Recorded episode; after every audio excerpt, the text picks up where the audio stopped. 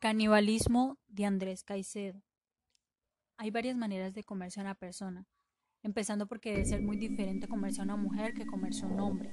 Yo he visto comer hombres, pero no mujeres. No sé si me gustará ver comer a una mujer alguna vez. Debe ser muy diferente. Lo que yo por mi parte conozco son tres maneras de comerse a un hombre. Se puede partir en seis pedazos a la persona. Cabeza, tronco, brazos, pelvis, muslos, piernas, incluyendo claro está manos y pies.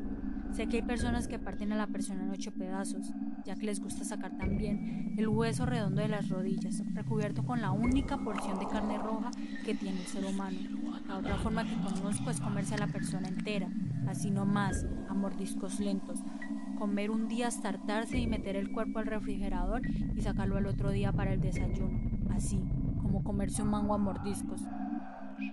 Porque yo puedo decir que a mí antes me gustaba verde y después vino esa moda de partir el mango en pedacitos y fue apenas hace como una semana que me vine a dar cuenta que los mangos verdes me venían gustando menos y supe también que era por la forma en que me los comía partidos, así que seguí comprándolos enteros, comiéndolo a mordiscos y me han vuelto a gustar casi tanto como cuando estaba chiquito.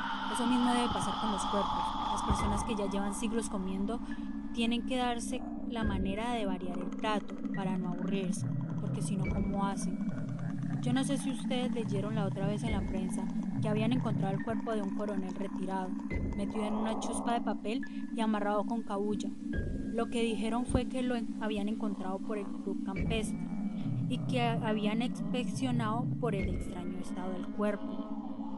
Era el coronel Rodríguez, un tipo ni flaco ni gordo, de bigote y de una chucha que arrasaba.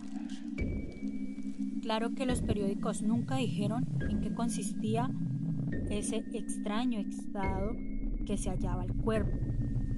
Pero como yo estoy al tanto de todo, yo sé que el cuerpo ese estaba era todo mordido.